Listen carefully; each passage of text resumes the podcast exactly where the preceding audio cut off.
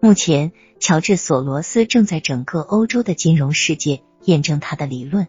过去几年中，他一直在那里应用这种理论，暂时退后，等待着适当的时机，等待着喧闹的股民的呼声。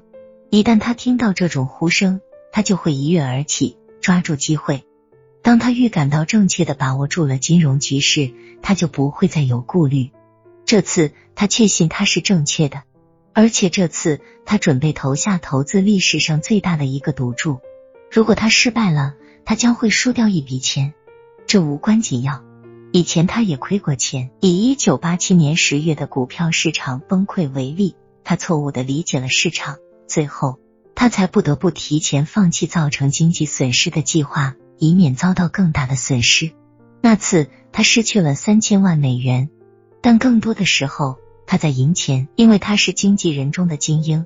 他投资的如此之好，以致在一九八一年六月被《Institutional Luster》杂志誉为世界上最伟大的金融管理者。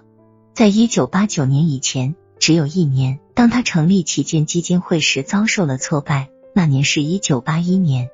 非常简单，金融市场中没有谁做的像索罗斯那样好，而且持续如此长的时间。